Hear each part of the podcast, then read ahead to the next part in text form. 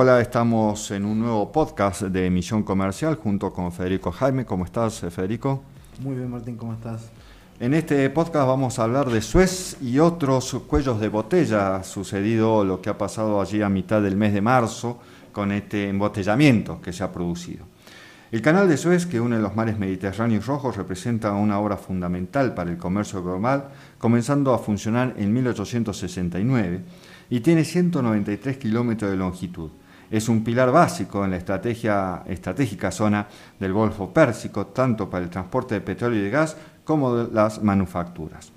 La alternativa a Suez es dar un extenso rodeo por el Cabo de Buena Esperanza en Sudáfrica, lo que incrementa los costos de traslado ya que supone más kilómetros, más energía y mucho más tiempo. El paso del canal Suez está considerado como uno de los puntos más importantes para el comercio mundial, ya que por allí pasaron en 2020 19.311 barcos, es decir, el 12% del comercio mundial, y se transportaron 2.600.000 barriles del petróleo al día, lo que representa casi el 3% de la demanda mundial diaria de petróleo.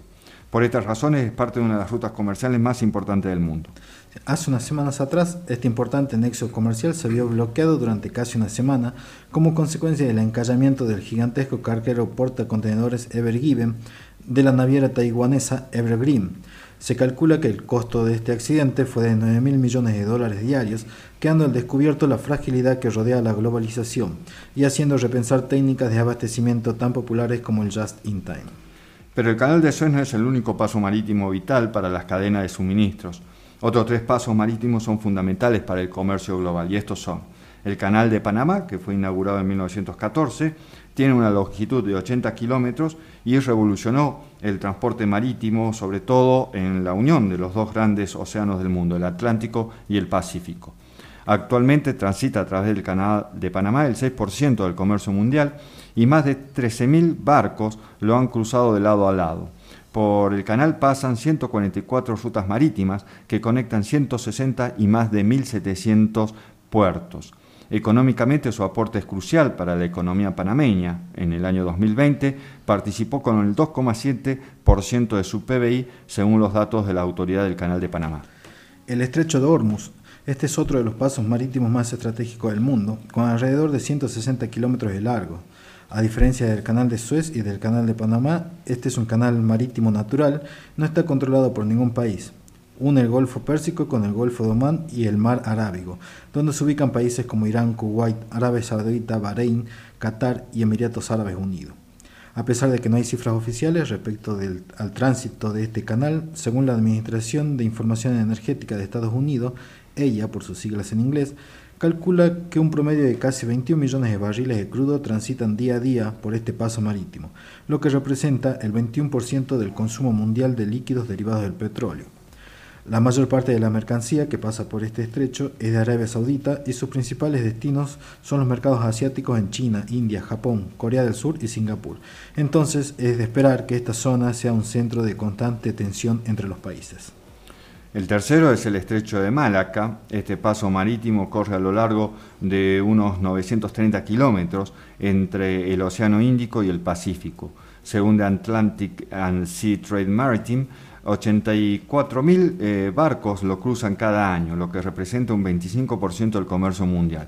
Dos tercios del tonelaje que pasa por el estrecho consiste en petróleo crudo del Golfo Pérsico. Esto es alrededor de 16 millones de barriles eh, destinados, en su mayoría, a China y Japón, pero también es importante por las cargas a granel y los contenedores.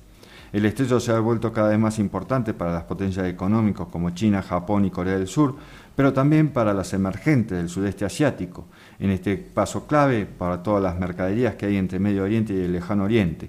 Es un tráfico fundamental entonces entre China, India y el Golfo Pérsico. China no quiere seguir dependiendo de este estrecho, pues son muchas las naciones que tienen intereses geopolíticos allí. Por eso en el año 2013 Xi Jinping lanzó un ambicioso proyecto de infraestructura denominado Corredor Económico China-Pakistán.